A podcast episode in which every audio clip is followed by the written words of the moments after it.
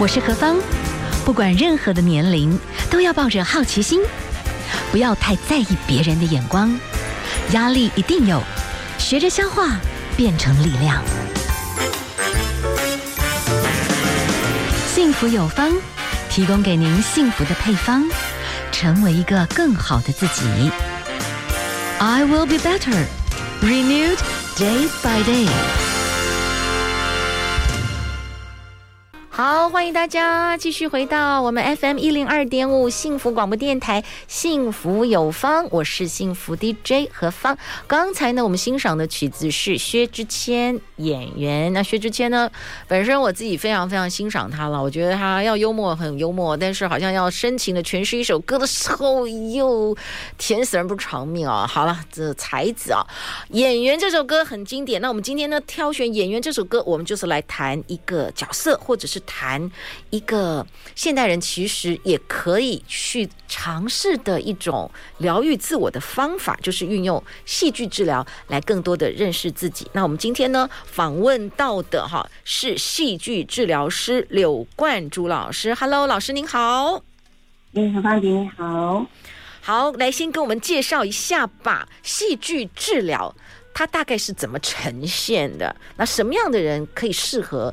来参与这个戏剧治疗，嗯，就是呃，戏剧治疗因为它的字就是戏剧加治疗嘛，所以其实我们其实就是用一些戏剧或是剧场的一些美材来做心理治疗。对，那戏剧其实它就有很多很多的面向。那像刚刚何芳姐选的这首歌演员，演员他会有假设，那这直接是其中一个面向。但其实戏剧的范畴很广啦。嗯，那有些时候我们在里面可能会用很单纯，就是用一些肢体。那有些时候我们可能会用文本，比方说我们会选一些故事，嗯哼，比方说像是灰姑娘的故事啊，白雪公主的故事。那我们对这些情节或者这些角色都会有一些的感受。那透过一些戏剧的行动，有些时候可能是演戏啊，有时候可能是改编啊，有时候可能是画画啊。那我们在做的事情其实是透过这些媒材。去碰触我们的内心，对，那透过这样的一个创作戏剧的过程，然后让我们可以接触我们的内在，然后试图往一个，也许是更了解自己。或者是找到一些新的方法来对应我们的生活的一些困难，这样是。我请教一下哦，我们的戏剧治疗老师哦，刘冠珠老师。那戏剧治疗，像您自己的背景，通常是因为你要用戏剧来引动人的内心，然后可能大家可以有一些讨论，有些撞击嘛。但是戏剧还是一个，它本身也是一个专业，所以你本身是戏剧相对的专科，然后最后再连接心理的这些的讯息，然后做了一个整合。你自己的 background 是这样子吗？我的那时候是我先念大学，是先念了两年戏剧系，是对。然后那时候我去里面，我就觉得说，哎、欸，其实剧场这些对人啊、对角色这些，像我们要做很多角色功课嘛，嗯，要去探索这个角色他为什么今天会变成这个样子，嗯，然后也在做了很多的排练啊。那排练过程中，你会发现说，哎、欸，你玩玩很多的戏剧游戏之后，你的那个创意。或者你的人的状态会不太一样，嗯，那我那时候就觉得这个东西还蛮有趣的。不过后来是因为觉得好像对人的一些生命的经验，我也是觉得很特别，特别是像是社会学，他们会探讨一些对人的一些处境的一些探讨嘛，嗯哼。然后后来我其实是转系去社会系，对，然后后来就是大四的开始要思考人生将来要干什么，要做什么工作，想说哎，戏剧治疗好像是一个不错的一个选择，可是又蛮陌生的。对，所以我就去参加了很多的工作坊，就去当一个学员啊，当一个参与者，然后也有跟一些戏剧治疗老师一起带团体，是，然后带着带着，然后自己也参与，我就发现说，哎，戏剧这个东西真的是很特别，就是在里面我可以玩，嗯，然后我又可以创造，然后我就可以在一个好像一个特别的一个空间，一个戏剧的空间里面，有很多的一些。新的发现，是然后他说 OK，那就去念这样子，所以我就后来就去英国念的戏剧治疗。嗯嗯嗯，好，后来你自己在英国念的戏剧治疗，跟台湾回来的运用，我好像也参呃，就是采访了或了解啊，有一些不同的，比方说社团哈，或者是一些呃基金会啦，或者是。呃，社团法人这样子啊，他们呢可能也会有类似这种课程。那有，因为我觉得人生如戏啦，有很多人生命里面到需要做整理，他在之前他人生就是有很巨大的包袱。说实在的啊，我们近期有时候看到一些人的故事，奇幻程度连脚本都不敢这样写哦。我觉得有些人的人生是很激烈的，而且也是很。不可思议的，那是不是有些时候有些学员他们真的透过他们自己的人生故事，可是他们可能在在说的时候，他不见得能演呢？那这个时候怎么办？嗯，哦，这个是一个很好的问题，就是戏剧治疗用演，它的确会是一个方法，但就像何芳姐讲的，我们有时候没办法用用演的，嗯，因为这个东西可能太有些时候太巨大了。或者是太困难了，嗯，但是如果我们直接去演，有些时候其实有点像是二度去创伤一样，或者是我们可能其实并不适合这样做。那戏剧治疗里面其实有个很重要的一个工作，其实是评估，嗯，评估我们的个案它到底适合用什么样的媒材做工作啊。就像小芳姐刚刚讲，你你你看到就是其实戏剧治疗，我们会在一些社服机构会做应用嘛，嗯，那社服机构就是一些特有一些特殊需要、有一些特殊需求的族群。比方说，我自己工作的场域很多都是创伤的儿童青少年，嗯，还有失智症长辈。那今天我要跟一个创伤的一个儿童小朋友合作的话，他其实不太能够直接去讲，或者直接去演他生命的经验，嗯，他可能光是有一个安全感，就要花很长很长一段时间了，嗯嗯。然后可能过程中，我们慢慢的去建立他的信心，通过一些游戏，通过一些互动，慢慢让他可以。更熟悉一些戏剧的语言，我们才有可能进到演戏的部分。所以演其实它有可能会出现，但其实常常是不一定出，不一定会出现的。OK，所以所以戏剧治疗呢，当然它可能就是一定有故事，一定有角色。因为每一个人在这个世界上都会扮演一些角色，或者在一个群剧里面，他一定会扮演一些角色。那人就会有所谓的冲突，所以人会需要整理，一定有伤痕，或者是有重担。那一定的都是人啊事物交错起来的。所以老师就是你要去整合所有来参与的朋友，不能过度的在勉强挤压之下，试着整理自己，或从别人的身上。可以对应到自己一些什么交错吗？这是老师要做的功课就对了。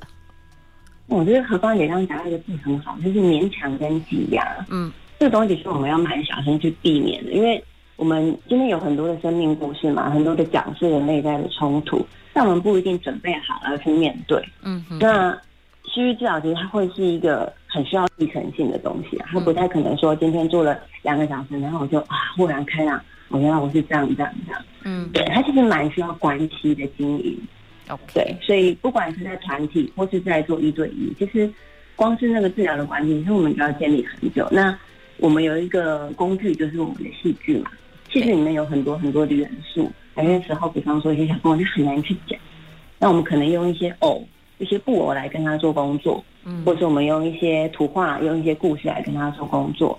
那有些小朋友可能他很需要那种。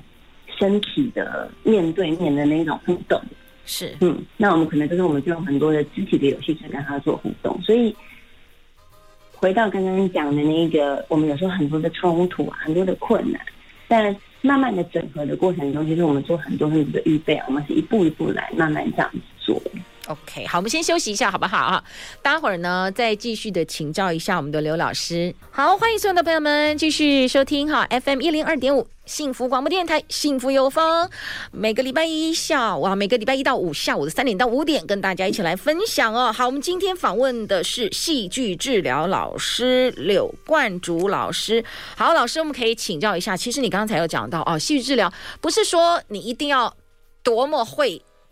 戏剧的演出，只要你愿意有一个开放的学习去参与的心，因为老师你会根据每一个学员的状况，你会准备图书、故事或者身体的互动，每一个人的状况，你会给予不同的引导，可以这个概念这样说吗？嗯，对，就是这样，就是每个人他需要的适合的互动的方式是不太一样。是，那么在您这样带的团体课程啊，你有没有发觉，就是说来参与的朋友们，他们刚开始是。既期待又怕受伤害，还是我来了？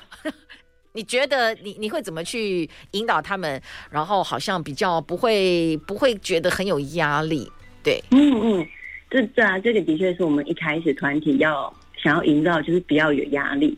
那不要有压力，我觉得可以换句话说，是第一个是他可以觉得很安全，嗯，那很安全有很多的面向，一个是场地很安全，真的很舒服之外，嗯，还有一个面向是我不管怎么表达我自己的某一些面向，都是可以被接受的，嗯，而且我在这个地方是有一些呃规范，然后是有一些活动是我做得到的，嗯。那这样种种累积下来，它会让我们比较安全感。那回到如果是团体一开始我们会怎么进行？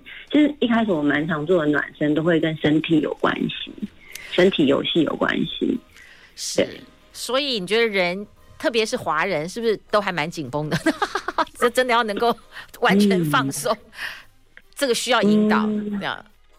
嗯，放松的确是蛮需要引导。那我觉得游戏这件事情，就是可以帮助参与者可以放松下来，然后可以比较自然的跟彼此做连接。哎、欸，你这个你觉得大人，你觉得大人觉得游戏这件事情，嗯、他们需不需要放下很多的尊严这样子？对啊，嗯，但我觉得蛮有趣，是因为其实我也蛮常带那种教师的培训，或是工 助人工作者培训。嗯、但我觉得有的时候大人玩的比小孩还疯，真的吗？对对对，那还不错啊。哎，那表示我们还蛮蛮 open mind 的。那我可不可以请教一下，戏剧治疗有没有一些线要小心？否则有些你知道吗？人的这个潘朵拉盒子，他会把自己关了这么久，哈，就是一定有很多不可开的风险。一打开了，会不会这样子一发，这样爆发火山爆发，不可收拾？有没有这种副作用？这种副作用，我觉得很抱歉，你讲的很好。你讲到那个潘朵拉盒子嘛，其实他在讲一件事情是欲望，嗯。就是人，其实我们有很多的面相，但其实我们不一定有勇气去面对它。嗯，所以为什么我刚刚前面有讲过，其实它需要慢慢的历程，是我们人，我们开始意识到我们有一些状况，我们开始想要做改变，但其实我们不一定心里面有足够的空间，或者我们有足够的能量去支撑我们到底是一个怎么样的人，或我们到底想要什么。对，所以要打开这个，也许。不管是潘多拉潘多拉的盒子，我们有很多的欲望啊，我们有很多的感受，或者过去的一些经验，我们可能选择先不要那么让它出来，那个是有原因的啊，因为我们就是还没有准备好嘛。嗯哼。那我们人为了要生存，其实我们这些选择是我们要生存，所以我们做的选择。那我觉得那个是我们要尊重每个参与者的。嗯。那如果今天有一个人，他有感觉到说，他有很多很多想要去。改变调整的，我觉得应该是慢慢的让他长，长出对自己的一些自信，然后长出心里面的一些空间，他可以拥抱自己的不同的感觉，他可以接受他其实生命中有很多很多不同的经验。我觉得这样子对。一个来做治疗的人来说，我觉得是一个比较安全，然后比较好的一个做法，一个方向。OK，好，我们访问到的是戏剧治疗老师啊，是我们的刘老师。我们先休息一下喽，待会儿再来请教一下，有没有一些您过往啊的课程当中你很难忘的一些个案，他们的一些回馈。好，我们休息一下喽，我们现在欣赏歌曲许茹芸带来的《独角兽》FM 一零二点五幸福广播电台，幸福有方。今天何方呢？我们来谈一谈戏剧治疗。我们连线的是刘。冠竹戏剧治疗老师刘老师，可以请教一下，在您带的这些团体课程当中，一定有很多不同的一些故事，或者是每一个学员当然状况不同，可是一定会有一个好像你知道他往前走了一步的每一个人的这些点点滴滴的。浮光掠影，或者是一些画面，或者是一些状态，你可以跟我们分享一下一些你印象还蛮深刻的一些学员的一些反馈吗？他们当时的一些心路历程，这样子。嗯，我我想先分享一个是，就是那时候我自己是学员的时候，我自己的一个经验啦。对啊，因为我自己那时候经验到的是，在戏剧过程中，就是。慢慢的，好像一点一点更靠近自己那个感觉。那个时候，我是参加一个，就是给一般人的戏剧治疗团体嘛。然后就是一个戏剧治疗师，他邀请我们每一个人选一个故事。嗯。然后这个故事呢，必须是要你自己很有感觉的，然后不用去分析，但你就是有感觉就选它。那个时候我就选了灰姑娘。嗯嗯。对。然后我选灰姑娘这个故事，是因为我就觉得从头到尾都觉得，为什么那个爸爸。就是没有出来帮灰姑娘，我就觉得匪夷所思。嗯哼，对，所以那时候在戏剧治疗师引导之下，其实我就做了很多跟这个灰姑娘故事有关的创作。有时候我会写写角色剧本啊，有时候我有后来我就自己画了一个绘本。嗯，但我那个绘本，它的它的那个角色其实比较是一个一直翻白眼的灰姑娘，因为她其实她不在乎王子，她也不在乎钱，她只一直在想说，为什么那个爸爸就不回来帮她这样子？对，然后对，然后那时候我想说，为什么我对这个故事这么有感觉？我其实也搞不清搞不清楚。嗯，对。可是后来就这样子过了几个月，然后我们就是一步一步的，每次做一些戏剧的呈现啊，不管是。嗯，看看这个故事啊，或者是写一些独白啊，或者是画一些画，嗯，一直分享，一直分享，一直分享，然后突然间我就很认真的跟我跟其他人说，我觉得这样是我跟我爸，对，而且我觉得那东西很微妙是，是其实我爸对我非常的好，嗯，对，可是我觉得有一个很隐微的感觉是，有些时候会觉得他不在身边，但他其实没有真的不在我身边，他是一直都很支持我，可是我觉得那个是一种埋在内心很深处、很深处的。也许是还没有讲话能力以前的一种失落，对。那你所以你你你妈妈会比较强势一点吗？如果相较之下这样子，嗯，我妈妈哦，就不好意思用强势这个字说她了，毕竟她不在现场，不好意思，抱歉抱歉，赶快拉回来。对 对对，对。然后我那时候就分享了那個，就一直往这个故事一直往里面钻嘛，嗯。然后我才有一天，我才就真的可以跟我的。成员们、团员们承认说，其实我对我爸是有一些不满的。我觉得他其实，在很多时候是没有陪在我身边。可是，其实我以前从来不敢有这个想法。嗯哼，就我不知道我有这个感觉跟想法，那其实一直埋在那里。嗯哼，对。可是，当我终于在创作过程中，终于这个东西它终于浮出来之后，我反而想到很多跟我父亲很甜蜜的片段。嗯。就我才发现说，哎，因为我为了要抗拒这个这个感觉，这个我可能对父亲有一些隐隐约约的恨啊，或者是讨厌，然后可能不是那么被华人文化接受的这个情绪，其实我也埋葬了很多跟他很细致的一些互动啊，很特别的一些经验。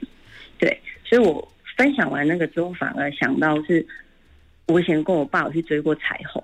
嗯，哇哦，有一个爸爸愿意跟你一起去追彩虹，那也蛮酷的呀。哦。对，它是一个很酷的经验，可是我以前完全忘记这件事情。是是，对，然后我就发现说，哎，原来人的感觉这么微妙，哎，就是我是一个呃，算是相对很健康，然后也很有能力，然后也很愿意自我探索的一个成人。嗯，我自己都有这么多感觉，可能是我自己没有意识到的。是，是，那这样的经验其实也让我知道说，哎，其实那个东西真的是慢慢来。嗯，那透过那个环境，透过历史，还有。成员彼此的支持，还有治疗师的协助，慢慢慢慢的人会可以透过这些历程达到一个，也许有些时候会有一些新的一些洞察，对啊。然后我觉得那个东西会是真实的，它不是治疗师跟你说，哎，其实你不是对你爸爸很满意哦，就是如果这是别人跟你讲，嗯，那个不是你的，是。但你在创作的过程，你真正的去感受、去体验，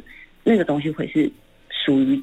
参与者自己的东西是好，我们等一下休息一下哈，待会儿呢会继续请到一下我们的戏剧治疗老师刘老师来跟我们分享哦，就是每一个人其实里面很多生命里面的细节，但是我们真的有时候可能记得的负面太多，但是有一些就尘封的往事，要综合起来重新看一件事情，可能也比较公允啦。我们先休息一下，待会儿呢在最后请我们的戏剧老师来跟我们做一些最后的补充。我们先休息一下哦。